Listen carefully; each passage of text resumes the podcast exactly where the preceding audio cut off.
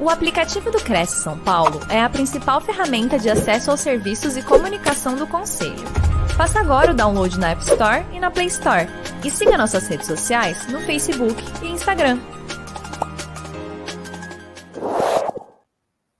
Olá, bom dia. Estamos começando mais uma transmissão pela TV Cresce, Facebook e YouTube. O tema da nossa live de hoje é inovação no mercado como as startups estão transformando o mundo dos negócios. Quem vai falar com a gente já está aqui é a Ana Plentes. Tudo bem, Ana? Bom dia. Bom dia, Simone. Bom dia a todo mundo que está nos assistindo aí. É um prazer estar conversando sobre esse tema que eu adoro e sou apaixonada. Já deu para ver, só pelo brilho dos é. olhos, né? Olha, verdade. Para você que está chegando agora, a Ana Plentes é formada em administração de empresas, está fazendo MBA pela FGV em gestão financeira, controladoria, auditoria, e ela conseguiu unir o melhor dos dois mundos, gestão e tecnologia. Construiu business plan para diversas startups, é especialista em modelagem de negócios, mentora de startups, atualmente é CEO da 49 Educação, sendo responsável pelas áreas de suporte, aceleração back office e investimentos em startups. Olha, para você que está acompanhando e sempre está aqui com a gente nas nossas lives, por favor, já mande suas perguntas. No final da apresentação, a Ana vai responder, tirar as dúvidas de todos vocês, tá bom?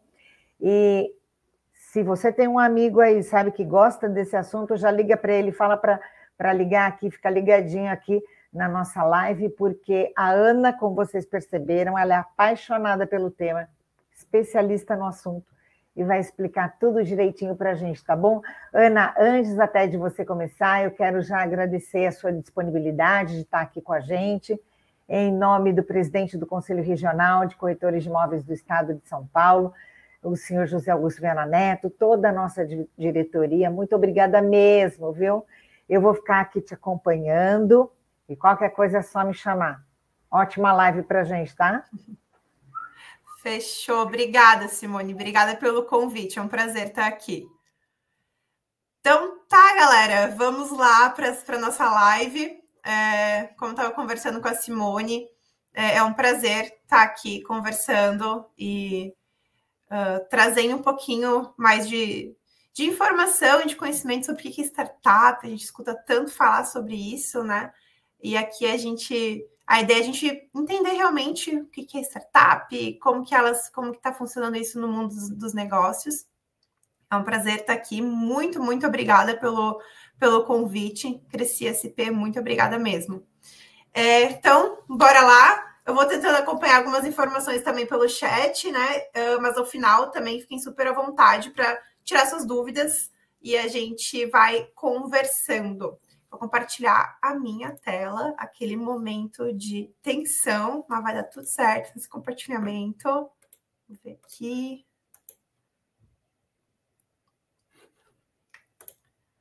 Acho que foi. Então tá, bora lá. Então, o que, que a gente vai conversar hoje é sobre inovação no mercado, como que, né, como que as startups estão transformando o mundo dos negócios. É, eu ia me apresentar, a Simone já me apresentou tão bem, né? Mas essa sou eu, né? Que eu, é, eu gosto muito, muito, muito de startup, sou apaixonada por esse tema. É, eu construí a minha jornada, a minha carreira uh, com modelagem de negócios, principalmente focado em startup. É, e hoje nós sou sócia e diretora de operações da 49 Educação. Gosto de falar que a diretora de operações é o cargo mais aleatório que existe, porque faz um pouco de tudo e varia muito conforme o que é startup, o que a própria empresa faz, né? Então, essa sou eu. E antes da gente começar a entrar ali no assunto mesmo, é, é super importante falar sobre a 49, o que, que é né, a 49 Educação. A 49 Educação é um ecossistema completo para desenvolvimento de super founders. O que, que são super founders? Super founders são os fundadores das startups. Então, a gente tem uma, uma, uma perspectiva de que o fundador da startup ele tem que tar, estar bem educado, né? Bem educado no sentido de saber e ter conhecimento sobre startup. A partir do momento que o founder tem esse conhecimento, ele consegue alavancar e crescer a sua startup. Então, a gente forja e desenvolve super founders e, por consequência, forjamos e desenvolvemos boas startups, né? startups de qualidade. A gente já, já acelerou a jornada de mais de 1.700 founders com o nosso programa de aceleração, que é a Startup University. É, além desses 1.700 founders, né, que já aceleramos, nós ganhamos top 1 em educação empreendedora pela Associação Brasileira de Startups. Então, hoje nós somos referência em educação empreendedora.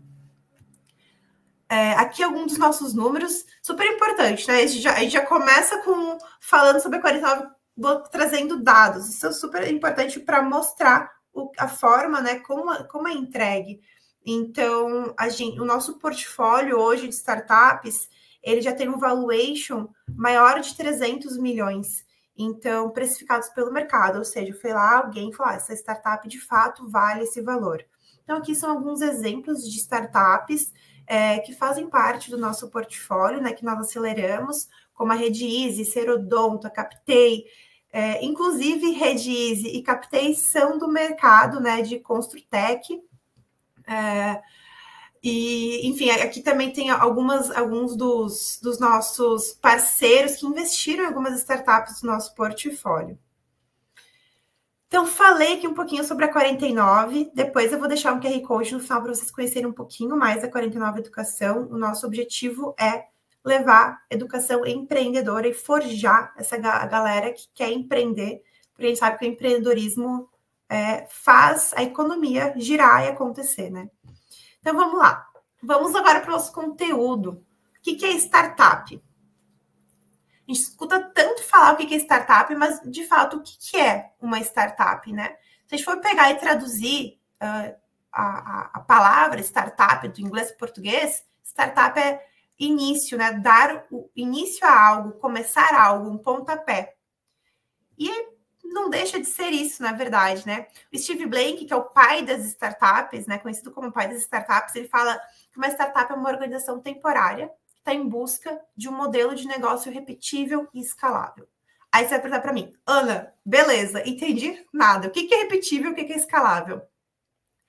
Repetível e escalável é eu consigo uh, entregar o meu produto, entregar o meu serviço, vender e vender e entregar o meu produto de forma repetível e que ela escale. E o que é escalar? É que a minha receita ela vai crescer, então eu vou vender, eu vou vender. E, a, e quando minha receita crescer, minhas vendas crescerem, os meus custos não vão crescer na mesma proporção. E eu vou ter uma boca de jacaré aqui, né? Ela vai abrindo. Então eu vou crescer uh, aqui a minha, a minha, a, as minhas receitas, mas os meus custos não vão crescer na mesma proporção. Então eles vão ficar distantes. Isso é ser repetível e escalável. Eu não preciso aumentar os meus custos para vender mais, para entregar mais o meu produto, mais o meu serviço. E para o Steve Blank, startup é esse movimento, né? A gente conseguir fazer isso. O Eric Reis, que é criador do Lean Startup, que inclusive é uma leitura que a gente super recomenda para quem quiser entender mais sobre startup, inclusive também para aplicar no seu dia a dia, é, em projetos é, na sua empresa é, no seu, realmente no seu dia a dia, né? Ele, ele fala que é uma que ele define uma startup como uma instituição humana criada para entregar algo novo, né? Um produto ou um serviço em condições de extrema incerteza. Startup é estar em extrema incerteza, porque você está entregando novo e resolvendo um problema. O Brett Waters, que inclusive ele foi mentor da 49 quando a gente criou a 49, é, ele fala que tem muito mais a ver com a capacidade da gente descobrir o cliente, compreender e construir algo que eles desejam. E é muito interessante isso, porque startup ela é criada para resolver um problema. Startup resolve um problema e com base no cliente. Ela não é, não é, com, não é com base no, num produto, numa solução. Ela descobre o cliente, ela descobre o problema e com base nisso ela resolve esse problema. Aqui é uma, uh, é uma junção né, de definição de startup que, que nós, como 49 Educação, também gostamos de falar, né? Então, é, são organizações empresariais que estão nascendo, que estão começando, estão numa operação um pouco mais recente, e elas atuam com inovação aplicada nesse modelo de negócio com produtos e serviços. E inovação é super importante falar aqui que startup não precisa, meu Deus, uma ideia revolucionária. Que nem eu falei, é resolver um problema. Startup resolve um problema. Tem tanto problema no mundo, galera. É, se você conversar com qualquer pessoa, vamos fazer uma lista de 10 problemas. Listem os 10 problemas. Tem tanto problema para ser resolvido. E startup é isso, é resolver problema. Tá? E aí a gente vê assim, mas tá, como é que eu vou resolver um problema? Como que isso pode acontecer? Né? Como que eu vou tirar uma ideia? Da onde eu vou? Da onde, da onde vêm as ideias das grandes startups, né? Das grandes empresas que a gente conhece que são startups depois de um tempo deixam de ser startups. A gente tem criatividade e a gente tem inovação. A criatividade ela existe, né? Com a habilidade da nossa, da nossa cabeça, do nosso cérebro, para conceber é, ideias e formar pensamentos que fujam do padrão. Então, que resolvam um problema de forma diferente. A gente tem, a gente tem a nossa criatividade. E a gente tem a inovação, que é criar e propor mudanças práticas, mudanças que a gente consiga ver né, ela acontecendo, uma nova função, uma nova ação, uma, uma habilidade, uma melhoria em algo que já existe. Então, a gente unindo né, criatividade e inovação, a gente consegue pensar como que a gente resolve um problema de uma forma um pouquinho diferente do que já está sendo resolvido, né? É, tem esse, esse carinha aqui, né? Que é o, o SEO do Twitter, ele fala assim que todo mundo tem uma ideia. Mas o que realmente importa é executar e atrair pessoas para te ajudar nessa, nessa ideia. Não sei se acontece às vezes isso muito assim na 49, não sei se vocês têm isso, já perceberam isso com pessoas próximas de vocês. Nossa, eu tive uma ideia fantástica. Não vou compartilhar com ninguém porque alguém vai roubar a minha ideia. Aí eu falo assim: querido, querida, né? Quanto custa a sua ideia? Quanto que vocês acham que custa uma ideia? Tipo assim, quanto, qual é o valor de uma ideia? Quanto que vocês pagariam por uma ideia?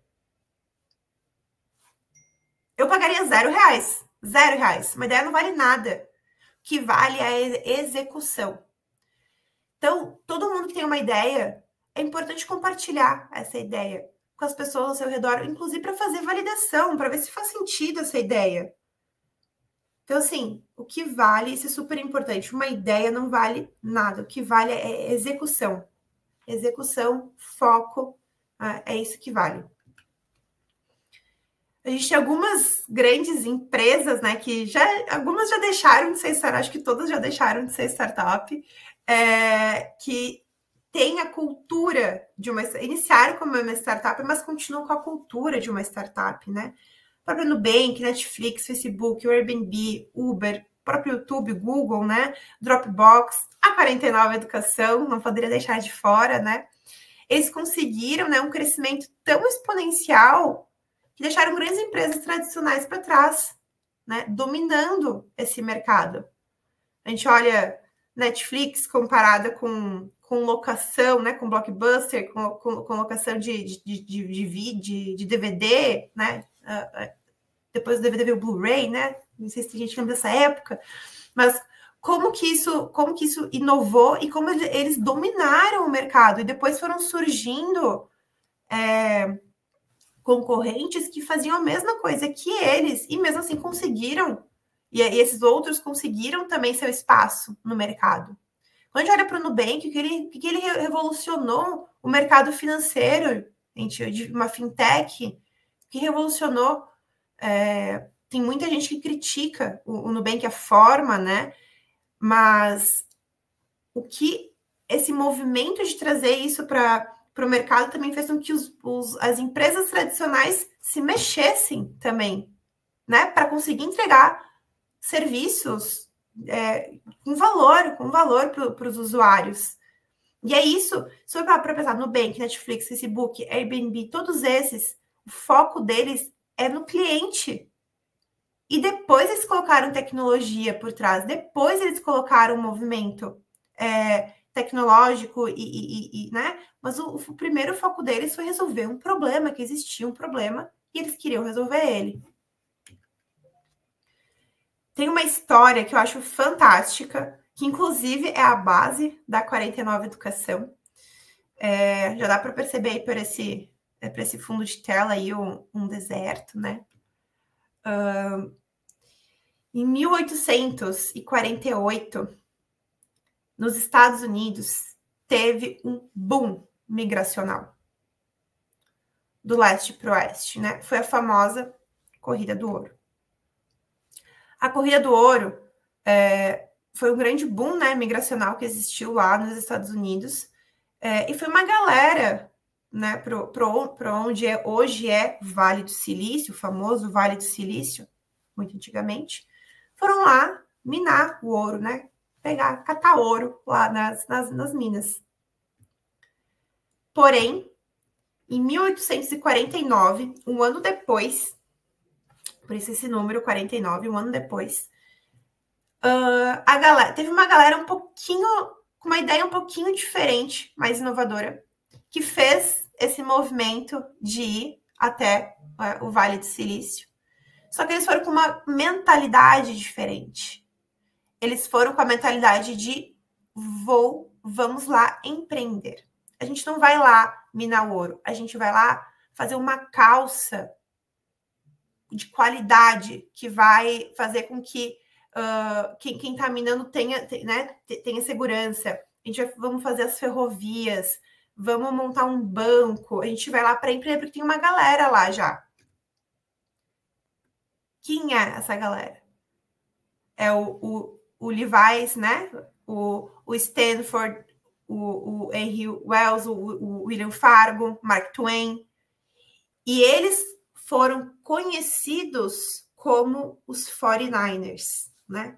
Por causa do ano de 1849. E eles têm o espírito 49er.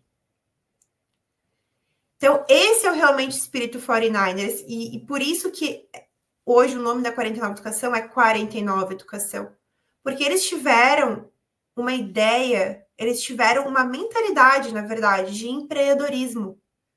E é isso que a gente quer né, trazer para o Brasil, ter mais essa, essa, essa visão do empreendedorismo. Né? E aí, trazendo essa questão de, de visão e de, de técnica, de tudo que a gente uh, precisa, não que a gente precisa ter, mas que a gente é, é importante desenvolver, né? A gente, quando a gente pensa em startup, em qualquer, na verdade, em qualquer lugar, empresa que a gente está, a gente tem as hard skills e as soft skills. É, as nossas hards e as nossas soft skills, né? Elas são, são diferentes, a gente também escuta muito falar sobre isso. Mas é importante a gente saber diferenciar isso para o nosso próprio desenvolvimento, porque quando a gente se desenvolve e os times dessas startups se desenvolvem nesse sentido para conseguirem crescer, né? É saber diferenciar. Então, o que são as nossas hard skills? São as nossas habilidades. Elas podem ser aprendidas facilmente. E elas são facilmente quantificadas, né? Então, assim, é, elas são tangíveis. Você aprende uma hard skill numa sala de aula, você lê, você é, faz uma atividade, até mesmo um trabalho, quando você está trocando ideia, quando você na prática, você vai aprendendo uma hard skill. E o que, que é a soft skill? São essas habilidades mais subjetivas, são mais emocionais, que é um pouquinho mais difícil de avaliar, né? E elas estão muito ligadas com a forma de se relacionar, forma de lidar com as situações, né? Como a gente interage. Então, você aprende soft skill com a experiência, com a vivência. Não é uma forma linear. Você não consegue, você consegue, ah, agora eu vou aprender sobre startup. Depois eu vou aprender sobre modelagem de negócio. É, é, é, é, muito tácito isso, né? A soft skill, ela, ela, ela exige de você uma dedicação muito mais né, de dentro, né? Você precisa fazer, você precisa, e você vai aprender isso com, com as suas experiências. Por que, que a gente está trazendo essa questão de hard e soft skill? Até como eu falei lá no início. E eu falo, eu falo isso muito para startup, mas isso é para qualquer empresa e para qualquer movimento que a gente faz, né? Uh, dentro das nossas vidas. A gente precisa ter o equilíbrio, o famoso equilíbrio, que eu também não gosto muito da palavra, porque é muito difícil, acho utópico, mas a gente tem que buscar se desenvolver nas nossas hards e nas nossas soft skills. Então, aqui são exemplos de hard e soft skills. Não vou ler todas aqui com vocês, mas para a gente né, ter baseado o que, que é, só para que às vezes a gente pode até confundir, né? Mas o que, que a gente, o que, que a gente, é, quais são essas diferenças? Por que, que eu trago isso? Uh, o, tem essa fonte aqui, né, que fala quais são os principais skills, né, que as pessoas é, têm que ter, deverão ter até 2025. E aí eu já vou fazer um link com o movimento de startup, com esse movimento de inovação que a gente tanto tem, né? Pensamento analítico, inovação, aprendizagem uh, ativa, estra estratégias de aprendizagem, como aprender, né? ser autodidata, aprender de forma muito rápida, resolução de problemas complexos, pensamento crítico e análise, criatividade, originalidade, iniciativa, liderança e influência social, uso, monitoramento e controle de tecnologia, design e programação de tecnologia, resiliência, tolerância ao estresse e flexibilidade, raciocínio, resolução de problemas e ideação. Vê que aqui ele faz um mix, né, entre essas skills, certo? Mas por que que essas são... Eh, o que, que eles fizeram esses top 10 aqui? Porque depois a gente consegue caracterizar essas skills em grupos. E olha que interessante. Qual cor mais tem aqui, né? Qual corzinha? É azul. E o que, que azul é? Resolução de problemas. Resolução de problemas é muito mais relacionado a soft skill e, e é o que nos caracteriza como humanos, né? É esse pensamento, a resolução de problemas, é a criatividade, o pensamento crítico. E aí a gente vai, com esse, todo esse movimento que tem acontecido, né? Soft skill é que nos, nos diferencia de máquinas, é o que diferencia pessoas de máquinas, são as soft skills. Então, quando a gente vê um monte de startup com, com inteligência artificial, que é fantástico, trazendo é, melhorias em processos, melhorias na né, agilidade, a gente fala que não, não é a inteligência artificial que vai dominar né, esse, esse mercado, mas é quem souber utilizar ela a seu favor, quem souber utilizar ela para melhorar seu atendimento, para melhorar a entrega do, do, seu produto, do seu serviço, para melhorar é, os processos, deixar eles mais ágeis. Então, o que está ligado diretamente às pessoas não, são, não serão facilmente substituídas por robôs. E quando a gente olha essas grandes startups que não são mais que resolveram e que mudaram a forma do, do, dos negócios acontecerem, elas focam muito na experiência e depois na tecnologia. Então, essas soft skills é o que nos diferencia das máquinas. E por que, que, a gente traz tanto essa parte da, da soft skill para startup? Porque quando está no início de uma startup, quem faz acontecer o negócio são as pessoas que estão lá. E tem essa frase que é a nossa dica de ouro, principalmente quando a gente fala em investimento em startup, né? Que não é para a gente apostar no cavalo, é apostar no jockey. Resumindo, não é para apostar na startup, é para apostar no founder, para apostar no fundador, naquela pessoa que ela é dedicada, que ela tem soft skills massa, tem hard skills massa, que fazem é, que, que tem sinergia com aquele problema que ela está buscando resolver. Então, essa, eu acho que é muito interessante esse, esse, movimento que a gente faz de capacitação realmente dos fundadores das startups, das pessoas que estão colocando as startups para rodar e para acontecer e para crescer. Então, não apostem no cavalo, apostem no jockey. E aí começa o movimento. Beleza, entendemos uh, grandes startups, que a startup tem que resolver um problema, né? Ela tem que resolver um problema que existe, repetível, escalável, foco no cliente. Quem resolve esse problema da startup no início são os founders, são quem, quem, quem tá ali, né? Começando, tendo a ideia. Beleza, tô entendendo esse processo. Como que eu começo, né, a colocar isso em prática?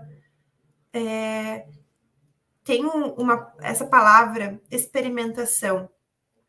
Ela assim, ela é tudo a ver com startup, porque startup é experimentar. Startup é testar. Startup é validação, é experimentação. Quando a gente vai ver depois o, o Lean Startup, né, que é startup enxuta, é sobre isso. É teste, valida, muda. Teste, valida, muda. É assim, são ciclos constantes. Há muito tempo atrás, a gente fazia tipos de projetos, não sei se lembram, projetos em cascata, assim, com, tu fazia todo, toda uma programação do projeto para depois conversar com o cliente. O, o, e depois a gente, a gente viu, na verdade, a gente tem que fazer pequenininho, testar, conversar com o cliente, falar, massa, tá legal. Então agora a gente vai para a próxima fase. Então, startup é experimentação, é teste. E quais são as fases de uma startup? Né? Ideação. Então, a gente está começando, estou com a ideia na cabeça, querendo tirar ela da cabeça, botar ela no papel, e depois do papel, vou começar a colocar ela em prática. Comecei a colocar ela em prática já tenho meus clientes, alguns, alguns primeiros clientes, já estou em movimento, fazendo movimentações, estou em operação. Essa minha operação tá come, né, já está já tá vindo bastante cliente, eu já estou mais estruturado, eu estou começando a fazer a tracionar, estou começando a tracionar. Depois que tem a fase de tração, a gente tem a fase de escala que daí a startup já está, daqui a pouco não vai ser nem mais startup tá a escala, daqui a pouco vai manter a cultura de startup, mas vai ser tão grande que não vai ser mais startup, vai ser uma empresa, uh, não vai ser uma empresa tradicional, mas vai ser uma empresa já mais é, consolidada, uma empresa maior. Na ideação, a gente geralmente ainda não tem um produto, e o objetivo é ganhar velocidade, e não faz sentido contratar gente, não faz sentido contratar um monte de ferramenta, não Ideação é levantar hipótese, tá? A gente, a equipe ainda tá em dedicação parcial, tá aquele momento, né? Tô, tô, tô, tô no meu trabalho, mas tô part-time, né? No, termino ali umas 18, 19, depois de noite eu tô, tô, tô trabalhando nessa minha ideia, tô trabalhando em como colocá-la em prática, né? Não existe um produto ainda, né? Uma ideia, Uh, e não tem investimento ainda, né? Tá indo, tá indo com, com, com a tua graninha que tu tem ali. Então tá em ação, tu tá nesse processo de tirar a ideia da cabeça, colocar ela no papel, tá fazendo esse movimento. Depois a gente tem a operação, que aí já tem a performance, um pouquinho mais de produto, né? O produto ele já tá. É, na verdade, não existe bem um produto, não existe um mínimo produto viável, que é o MVP, que é a construção mínima do que tu tem que fazer para conseguir atender e resolver esse problema que tu está tá confirmando ali naquela hipótese. A equipe tem umas as competências essenciais, são as competências básicas para resolver aquele problema. Né? E o investimento pode ser que já esteja né, fazendo algum movimento de captação de investimento né, para startup. Depois nós temos atração, então, sair de ideação, ideia estava na cabeça, foi para o papel, operação, ideia estava no papel, come, começamos né, a operar, a criar um, um, mínimo produto ali para começar a vender, a hipótese já está em processo de validação, e aí depois fui para atração. Eu já tenho uma estrutura mínima para atender, já tenho suporte, já tenho, eh, já tenho algumas startups já estão prontas para realizar projetos maiores, eu já consigo fazer um movimento de olhar um pouquinho para o lado e fazer uma coisa diferente. Então, eu já tenho uma máquina de vendas, ela já está rodando, já tenho, a equipe está 100% dedicada à startup. É, eu já tenho uma versão mais evoluída, né? Uma versão que já está atendendo super bem também os clientes, que já está é, já tá mais estruturada. E eu já tô, talvez o investimento já está indo para um investimento né, que a gente chama que é o Venture Capital, que é, que é, que é investimento um pouquinho maior, né? Já estou em, em, fases de investimento conversando com, com investidores pouco maiores. E depois tem a fase de scale up, que eu acho que toda startup um dia quer chegar, e é, é, é um objetivo muito importante para a startup chegar nesse momento de scale up, porque tu já está com os processos definidos, então tu está focando nos teus processos, é, tu já está com, com, a equipe, tu já está começando a contratar muitas, muitas pessoas, não, não pode fazer contratações aleatórias, mas tu já está com uma estrutura para fazer contratações, o teu produto, tu já está melhorando e otimizando ele, porque né, tu já tá, já, já passou do MVP, já passou da versão beta, tu já está otimizando o teu produto e o investimento, na verdade, pode pegar muito mais dinheiro nessa fase e ir para um private equity, que daí é, é quando é, realmente é um pouco mais difícil de pegar dinheiro nesse, nesse movimento, mas os produtos e a startup, né, ela já tá, ela, ela já tem, já, ela já tá mais, na verdade, ela já tá com 98% estruturada, né? E aí, como que a gente faz também para chegar nesse, nesse momento, né? Quando a gente, quando a gente fala assim, meu, eu tenho uma ideia, gente, quantas, pensem quantas ideias vocês têm. Quantos pro... Não, primeiro, dá um passo para trás. Pensem quantos problemas vocês vivenciam no seu dia a dia. Atendendo cliente, vendendo imóvel, é... quantos problemas vocês não têm, quanta burocracia não tem na verdade, não é burocracia, né? É disfunção burocrática, porque burocracia, até certo ponto, é é importante, mas agora a disfunção dela, ela atrapalhar a operação é outra coisa. Aqui está o livro que eu falei para vocês, né? O Lean Startup, é, do Eric Reis. E ele aqui, ó. E o Lean Startup é startup enxuta, né? Traduzindo. E enxuto não, é que, não quer dizer que é barato, significa que é, reduz tempo, o ciclo, ele é menor. Então, tem um, um mínimo produto viável, que é o MVP, né? Produto mínimo viável, mínimo produto viável. É, aprende constantemente com os clientes. Então, assim, para a gente estar tá fazendo todo esse processo de sair de ideação, ir para operação, depois ir para atração e para escala, constantemente aprendendo com os clientes, escutando. Às vezes está fazendo um negócio e teu cliente está pedindo outro, tu fala que não consegue atender, daí tu para e pensa, meu Deus, mas tem 80% dos meus clientes estão pedindo isso. Por que, que eu não faço diferente? Por que, que eu não foco nisso que os meus clientes estão pedindo? Né? Então, implementação contínua, testa, escuta, testa, implementa, escuta, testa, implementa, né? Aprenda, meça, ajuste e aí repita. É um ciclo que se repete. E é isso que as startups fazem no início, e é isso que faz com que elas tenham sucesso e que, e que mude um pouco de, de negócios tradicionais. É esse movimento de estar sempre testando, experimentando e validando. E é importante, isso não significa entrega, é, uma entrega pobre, uma entrega é, que não seja com qualidade. Não é isso. É que a gente não precisa fazer uma entrega assim, meu Deus, um negócio enorme se tu consegue fazer o mínimo para que, aquilo, que aquilo seja resolvido, para que aquele problema seja resolvido. Gosto muito desse, desse gráfico, desse slide aqui, porque ele fala assim, ó, a gente tem que aprender com nossos clientes, a gente, a gente tem que aprender com quem paga, com quem nos banca, que são clientes, a gente tem que aprender com eles. Então, assim, ó, é um gráfico que ele está subindo, ele está crescendo. Ele tem essa, esses percalços na, aí, né? Vai, volta, desce, mas ele está crescendo. Porque ele constrói, mede e ajusta. E é isso que a gente tem que fazer. Então, o MVP é um teste de demanda que qualquer startup vivencia constantemente antes de atingir. A gente já vai ver o que é, que é o Product Market Fit. Então, o MVP, que é esses testes, que é essa validação, ele tem que ser constante. Eu gosto, a gente fala, a gente faz isso muito na 49 e vocês também têm que procurar, acho que é importante tentar fazer isso, né? Quando vocês têm uma ideia de, de um projeto, de fazer uma coisa diferente, vocês não vão pegar e mudar tudo para colocar essa ideia em prática antes de testar.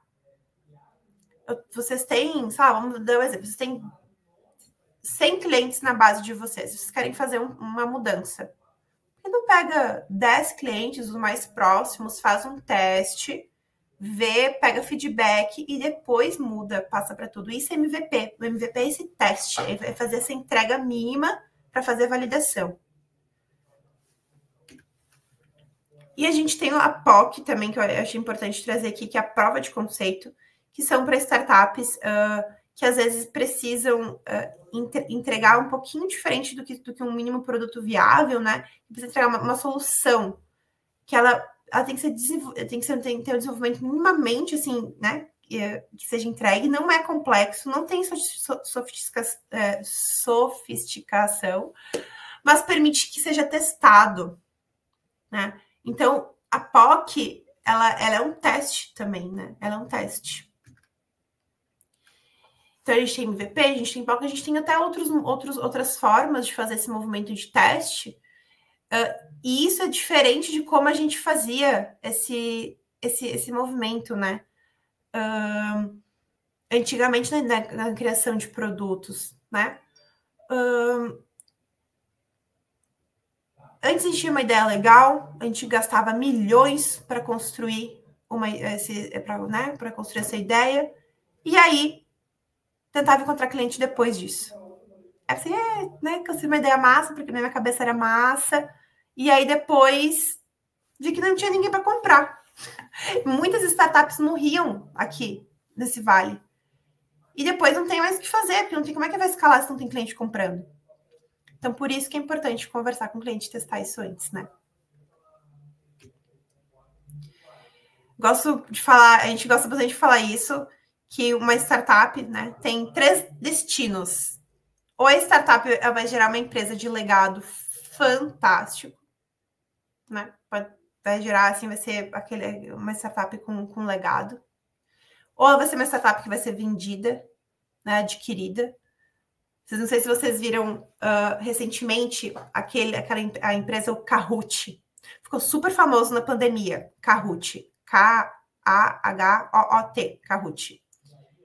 Ficou super famoso porque a gente tinha um mega problema na pandemia para fazer uh, atividades escolares, faculdade, porque estava tudo, todo mundo 100% online.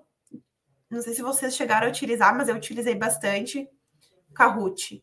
Ele foi comprado recentemente, acho que tipo há três semanas atrás, duas semanas atrás, se eu não me engano, por 1,6 ou 1,5 bilhões de reais a startup era, é uma, era uma startup. E a empresa foi vendida por 1, não sei se é 2, 3, 4, 5, 6 bilhões. Então, assim, eles. E eles resolveram um problema. O foco deles é resolver um problema. Eles resolveram um problema. Então, eu digo assim, ó, foco em resolução de problema. É, melhor, é o melhor jeito de, é, de, de, de, evoluir e de mostrar né, é, do, o seu negócio, a sua empresa, a sua startup de crescer. E aí, startup que quebra.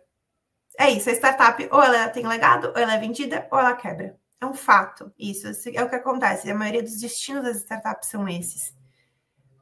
E aí a gente tem essa questão da ideia do mito da ideia genial, que eu falei para vocês. Não precisa ter ideia genial, não precisa. 90% de todas as startups falham. Elas falham. Por que, que elas falham? Porque elas ofertam algo que não é o que realmente o mercado quer, não é o que o mercado quer.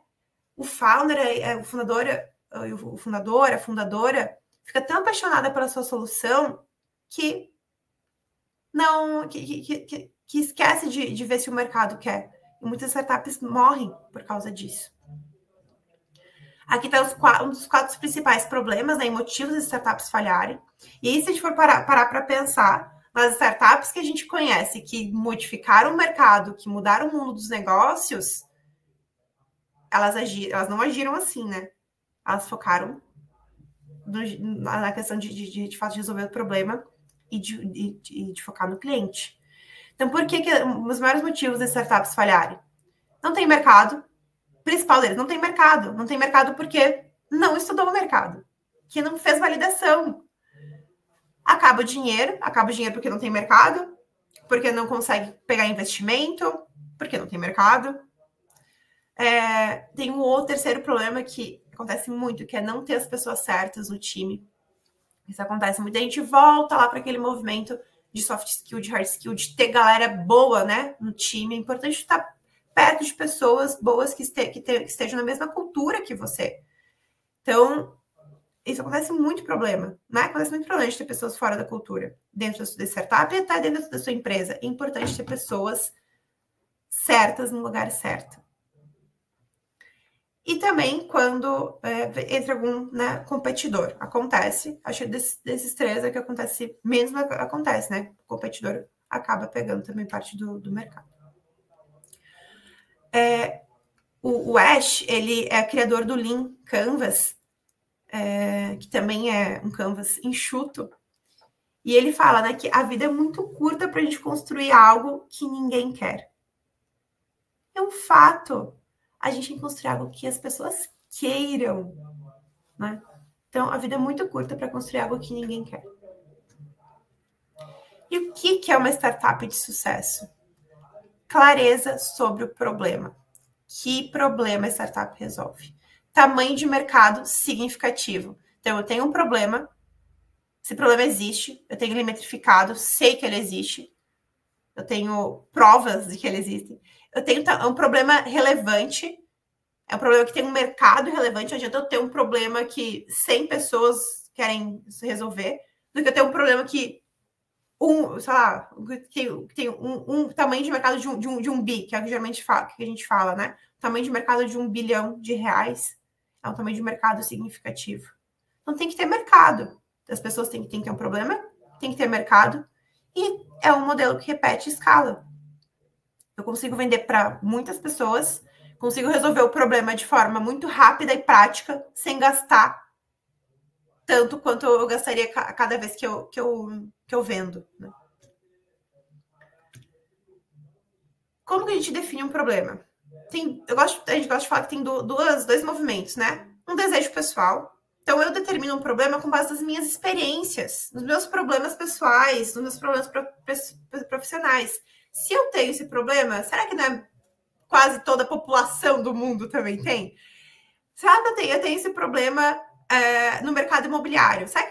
Meu, quase todo mundo do problema do mercado do, das pessoas do mercado imobiliário também não tem esse problema. Então, com base nas minhas experiências pessoais e profissionais, eu consigo identificar. Ou eu posso determinar um problema com base nas necessidades que impactam positivamente o planeta. E a gente tem alguns, é, tem os objetivos, né? É, uh, esqueci o nome agora, gente, perdão. Enfim, tem, tem os objetivos de, de mudança lá, uh, do, do, mundo, de, de mudanças que, que, impactam o mundo, que a gente consegue, tipo, falta de água, fome, é, energia. Tem vários pro, grandes problemas nesse sentido que às vezes não são necessariamente problemas que nós tivemos de forma pessoal profissional, mas que sabe que são problemas que impactam o mundo. Então a gente também consegue identificar problemas nesse sentido. E aí tem algumas questões que é importante. Né? Vou resolver, eu, vou, eu, Ana, vou resolver um problema do mercado imobiliário. Eu não conheço muito do mercado imobiliário. Como é que eu vou resolver esse problema? Eu já passei, eu conheço. O mundo ideal é você conhecer o problema e já ter passado por esse problema. Você consegue resolver super bem. Né? Aí eu vou resolver um problema no mundo da medicina sei lá, né, gente? Se eu quero, eu tenho conhecimento de gestão, mas eu tenho um sócio que é médico, aí é diferente, né? Eu tenho complementaridade na sociedade, pode fazer sentido. Então, quando você pensa em desenvolver um negócio a partir de um problema, é preciso entender qual a expectativa dos seus futuros clientes em relação ao problema que você pesquisou. O Steve Jobs fala, falava, né? Você precisa começar com a experiência do cliente e aí retroceder até tecnologia. Então, o foco é resolver o problema de uma forma, qualquer forma que seja, que não seja escalável, para depois você escalar. Então, depois você coloca a tecnologia. Você não coloca a tecnologia no início, quando você está lá em ideação, operação, você não coloca a tecnologia lá, você coloca depois que está validado. Gente precisa entrar na cabeça dos potenciais clientes, né? Eu tenho que, a gente precisa entrar na cabeça e entender esse movimento. Eu amo essa frase. Amo, amo, amo, amo. Esse cara, né, ele é o cofundador do Waze, ele fala: apaixone pelo problema e não pela solução. Se você se apaixona pela solução, você fica refém daquilo e não consegue evoluir, não consegue crescer. Se você se apaixona pelo problema, a sua solução se adapta para resolver aquele problema. Tem algumas formas de, de, de problemas de definir essa questão do mercado, né? Então, tem pesquisa, tem forma uh, top-down, que é fazer pesquisa, dados concorrentes, os órgãos, entidades, pegar relatórios, identificar problema, né, de forma uh, top-down, tu ir atrás assim, do, do, problema. E tem a forma de, bottom-up, que é ao contrário, começar de baixo e depois identificando, né? Então, tu faz no braço, tu coleta dados, né? Tu analisa os dados, tu faz pesquisa, tu mesmo, né? Tu pega um histórico, critério de mercado, tu vai construindo e mostrando que o problema existe, em vez de pegar essas, essas referências, né? É, e como a gente começa? Através do cliente, não do produto. Então, tem duas diferenças, né? Construir produto e construir, é construir através do produto e construir através do cliente. Então, essas startups, grandes startups que, né, focam, como gente falou, falei para vocês, no cliente. É, o processo de, de customer development, que é construir com base no que o cliente necessita, né? você descobre o cliente, você valida, você cria os clientes, depois constrói o negócio para repetir. A pesquisa, a gente é, aqui a gente a gente tem o problem solution fit e o product market fit. Então, a pesquisa você vai encontrar dentro do problem solution fit, que é quando você está fazendo validação, você está descobrindo que existe um problema, você está fazendo esse movimento e você está conversando muito com o cliente. E depois do problem solution fit, você vai para o product market fit, que é focado daí de fato realmente no produto, para ver se o produto tem fit com o mercado. Então, primeiro tu vê se o teu problema existe, se existe esse fit com o problema, e depois se você, se, se, o mercado, né? Se, desculpa, se o produto tem mercado.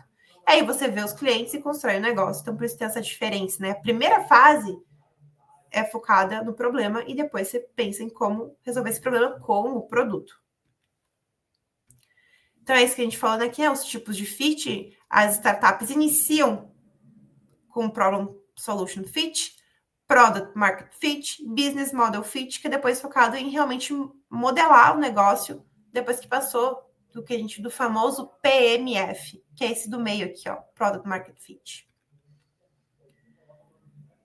Quando você está no Problem Solution Fit, você está procurando os primeiros clientes, validando MVP.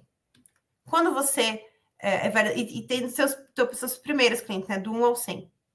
Quando você entrar em Product Market Fit, você já tem 100 clientes, né? Dizem, é aquela a famosa coisa de receita de bolo, mas que às vezes não dá certo, a receita de bolo, mas você já tem 100 clientes. Teoricamente, você está começando a entrar em, em Product Market Fit, você já, você já passou da primeira fase. E o grau de consciência do cliente, né? Ele reconhece o problema e busca, e busca uma solução para investir, né? E quer investir grana. E aqui eu. Ah, aqui, ó, aqui ficou o gráfico perfeito que eu falei ali do. Eu adoro esse gráfico também. O que, que é do modelo repetível escalável? Vocês estão vendo aqui, ó, que a minha receita, ela cresce. No início, os meus custos são maiores que a minha receita. Isso é normal em qualquer startup. Eu nem sei ainda, mas dizem que o Uber ainda não chegou no break-even. Numa época já tinha, tinha chegado recentemente que, o, que, o, que a Uber tava, ainda estava dando, tava dando prejuízo. E tá tudo bem para eles naquele momento, porque depois isso aqui ia mudar. A receita ia aumentar e os custos não iam. Então, isso aqui ia ser repetível e escalável. Eu tenho uma receita exponencial e os meus custos não vão crescer na mesma proporção. Mais uma frasezinha do nosso querido Eric, Eric Rice, Rice. A produtividade de startup não consiste em produzir mais soluções, recursos, né? Mas sim alinhar os esforços para que o negócio, o produto, esteja funcionando para gerar valor e para impulsionar o crescimento. E acho fantástico isso daqui, gente. Quando a gente tem, quando a gente pensa nessa questão de a gente desenvolver um MVP, um produto, tem a necessidade do cliente e tem a solução que a gente acha que é maravilhosa, né? Necessidade do cliente: cortar um queijo. A necessidade dele é cortar um queijo. O que, que você vai dar para ele? Uma faca para ele cortar o queijo. Mas não, você não quer dar uma faca. Você quer dar uma faca brilhante e junto com a faca vai vir a tábua e junto com a tábua vai vir um negócio que vai fechar. E aí você quer, mas ele só queria cortar o queijo. E tu apresenta uma solução assim, ó, que ele fica perdidaço. Ele só queria cortar o queijo. Então, existe né, esse movimento. E mesmo assim as pessoas se superam e elas montam um canivete suíço, que é um produto gigantesco, gigantesco para resolver um problema que era cortar o queijo. E onde que estão esses projetos inovadores, né? Como que chegar nesse ponto de intersecção, que é o famoso equilíbrio, é tem que ser tecnologicamente viável, financeiramente rentável e os clientes e, e o que o cliente quer. Ali que os projetos inovadores acontecem, nessa intersecção. Então, tecnologia, financeiro e o que o cliente quer. A, a Y Combinator é um, uma referência para a gente, depois vocês dão uma pesquisada, tá aqui ó, o símbolozinho dela, o Y Combinator. Ela é uma grande aceleradora dos Estados Unidos, acelerou, acelerou Airbnb. Então, o Airbnb nasceu na Y Combinator. É, ela é referência para a gente, para 49 Educação aqui. E eles, e eles falam, faça coisas que as pessoas querem. É um fato isso. E aí, já indo encaminhando aqui meio que para o final, tecnologia é commodity. Por que, que, eu, que, que é importante que tecnologia é commodity? A gente não precisa de tecnologia para identificar um problema. A gente precisa de tecnologia depois para conseguir resolver ele. Mas é depois que ele já tiver validado. Ai, desculpa, gente. E é isso, né? A gente tem essa evolução, revolução, que a tecnologia ela tem que ser pós descoberta que o problema existe e que a gente está buscando resolver. As, as, startups que não estão crescendo, elas estão morrendo. Essa, uh, o Leandro Piazza, que é meu sócio e CEO da 49 Educação, a gente fala muito sobre isso. A startup tem que crescer. Tem que crescer. Senão, se ela não cresce, infelizmente ela está morrendo. E aqui eu só trouxe alguns exemplos para gente. Eu vou passar esse aqui, já tá, o tempo também já está meio rapidinho. Olha só como o Netflix se posiciona. Para millennials que desejam entretenimento sob demanda, a Netflix é um serviço de TV por assinatura online. Diferente da HBO ou Hulu, nosso produto lança conteúdo original para assistir compulsivamente a forma que essas startups se posicionam é muito importante, focando no problema, como resolve esse problema e quem é, e quem é essa pessoa, né, que está passando por esse problema. Aqui é um, aqui é um exemplo da AWS, né, que é, que é o serviço de nuvem da Amazon. Para empresas em crescimento que precisam controlar os custos de infraestrutura, a AWS é um serviço de hospedagem em nuvem que é altamente flexível, diferente do Google Cloud e do da Microsoft Azure, nosso produto oferece um portfólio completo de serviços em nuvens. Então, ele foca para a pessoa, para o cliente, qual problema ele resolve, como ele se diferencia. É muito interessante a forma que essas startups se posicionam. E essas startups que estão revolucionando o mercado, eles são super founders. E é o que a gente busca fazer na 49 Educação forjar esses founders para se tornarem super founders. E o que, que nós consideramos super founders? São founders que têm visão de negócio, ou seja, tem, tem visão de, de, de consolidação, né, que, que a sua startup é um ativo que em algum momento pode ser vendida. Então, qual que é a via de, de exit, que, é o que a gente fala, qual é a via de consolidação? Para quem que ela pode vender? Pra, qual que é o próximo? Qual, qual que é a visão de longo prazo? Tem que ter a visão de growth, que é a visão de crescimento, tem que fazer a startup crescer. E tem que ter conhecimento da jornada de captação de investimento, que é a jornada de fundraising. É, eu deixo aqui um glossário, é, fiquem à vontade para pegar aqui, apontar o QR Code, depois também já a gente pode mandar para vocês, um glossário das startups, né, com todos os nossos termos utilizados. A gente acaba utilizando umas palavras inglês aleatórias que a gente não entende, bulhufas. Aqui tem um glossário é, de, dos palavras, do palavreado né, que as startups utilizam. E eu deixo aqui também o acesso é, para a Startup University, tá? que é o nosso programa de aceleração, que inclusive está com turma aberta. Tá? Nossa turma começa 4 de setembro, nossa próxima turma. Quem tiver ideia, quem quiser acelerar, quem quiser montar, fazer um movimento de, de pensar diferente, de inovação, de, né, de às vezes você está você tá no mercado, você tem uma ideia, você, meu, você, você viu um problema que você consegue resolver, você está nesse processo de ideação, você já está começando a operar, faz, faz o nosso programa de aceleração. A gente ensina e forja você a se tornar um super founder, de fato. É isso também, deixa aqui os meus contatos, tá? Um, LinkedIn, Instagram. também da 49. Sigam a 49 nas redes sociais. A gente sempre está postando conteúdos super relevantes, que estão super atualizados, tanto no LinkedIn, Instagram, no YouTube. Gente, os nossos vídeos no YouTube são muito bons. Modéstia à parte, nossos vídeos no YouTube são muito bons. É, quem quiser entender um pouquinho mais sobre startup, fica super à vontade para ir lá e conversar e, e, conversar, ver os vídeos e conversar com a gente. Podem mandar mensagem no Instagram, no LinkedIn, a gente está sempre super à disposição para falar sobre esse tema que a gente tanto ama. E é isso, pessoal. Não sei se a Simone está por aí ainda. Estou aqui sim, estou te acompanhando, Ana. Opa, olha só, Ana. O Pedro Natal Paz de Toledo, bom dia. Rafael Peck, Vilma Silveira de Andrade, 49 Educação estava te acompanhando também. Realizador. Ai, boa! Bom dia. É, Rodney Assunção, olá, bom dia. Levi Emídio da Silva, bom dia a todos, amigos do Cresce. Leonardo Santos, do Rio Grande do Sul.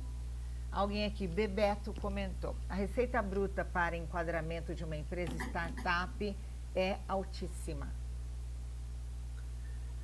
A receita não, bruta não. para enquadramento de uma empresa startup é altíssima. Né, Ana? Eu quero mais uma vez agradecer a sua participação aqui com a gente, em nome do nosso presidente, José Augusto Vena Neto, de toda nossa diretoria. Espero que você também tenha gostado e que você volte outras vezes, tá bom? Show, muito obrigada. Obrigada pelo convite de novo. É um prazer estar, estar aqui conversando e trazendo um pouquinho mais de desse conhecimento que a gente gosta, que a gente tem sobre startup. Espero que o pessoal tenha gostado. Qualquer dúvida que tiverem também, que às vezes acaba tendo depois, né? Podem mandar mensagem também lá no Instagram que a gente responde. É, muito obrigada, Simone. Obrigada mesmo. É um prazer estar aqui.